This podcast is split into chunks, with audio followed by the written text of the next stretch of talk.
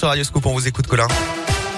Oui, à la une de l'actu aujourd'hui, la fierté de la région. Gabriela Papadakis et Guillaume Cizeron, médaillés d'or ce matin en danse sur glace au JO de Pékin. C'est la troisième médaille d'or pour l'équipe de France depuis le début de ces Jeux, la onzième au total pour l'équipe de France. Guillaume Cizeron, originaire de la Loire, et Gabriela Papadakis, qui est de Clermont en 2018. Lors des derniers Jeux d'hiver, ils avaient été médaillés en argent à cause d'un problème de costume. Cette fois-ci, pas de fausses notes. Au contraire, ce matin, les deux autres médailles d'or appartiennent à Quentin Fillon-Maillet après son sac hier sur la poursuite en biathlon, il avait déjà décroché l'argent la veille sur le sprint. C'est la quatrième, c'est son quatrième podium en quatre courses à Pékin et ce n'est peut-être pas fini puisqu'il reste encore le relais et la Mastart.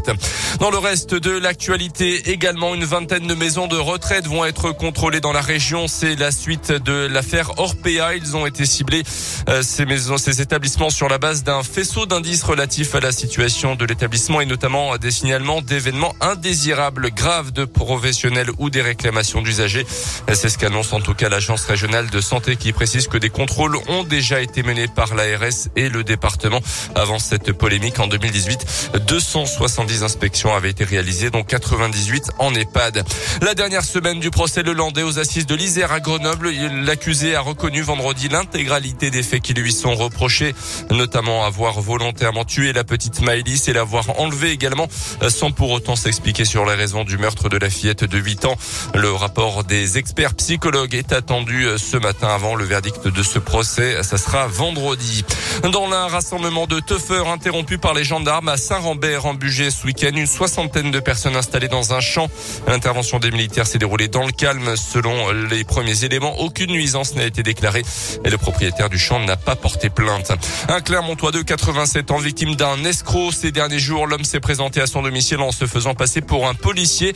Il est parvenu à rentrer et à dérober 50 euros en liquide avant de prendre la fuite. L'octogénaire s'en est rendu compte et le voleur a pu être interpellé quelques heures plus tard. Il faisait l'objet d'une fiche de recherche dans la Loire pour des faits similaires. Dans l'actu sportive également, Ligue 1 de foot, les joueurs de Clermont ont bien du mal face à leurs voisins stéphanois battus au match aller. Alors qu'ils menaient 2-0 à 10 minutes de la fin, les Auvergnats se sont à nouveau inclinés hier à domicile, cette fois-ci à l'occasion de la 24e journée.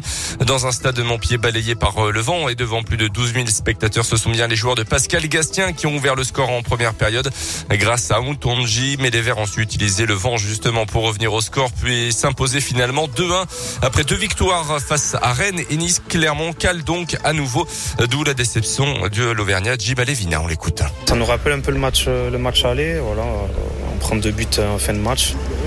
Je pense que vu l'état d'esprit qu'on a montré aujourd'hui, on aurait mérité mieux, mais malheureusement, on perd cet après-midi. Il y avait beaucoup de vent. Euh, le terrain n'était pas en bon état, euh, donc forcément nous on a besoin d'avoir une bonne pelouse pour pratiquer un bon football et aujourd'hui euh, voilà tous les ballons étaient compliqués c'était compliqué de ressortir. Ils ont aussi bien ciblé notre euh, meneur de jeu, donc compliqué. Au classement, cette défaite n'a quasiment aucune incidence puisque les Clermontois sont toujours 15e. Saint-Etienne se rapproche en revanche. Prochain rendez-vous pour Clermont, ce sera un déplacement pour affronter Marseille dimanche soir à 20h45. Merci beaucoup Colin. L'actu reviendra tout à l'heure avec vous. Ce sera à 7h30. Avant ça, on parle Saint-Valentin.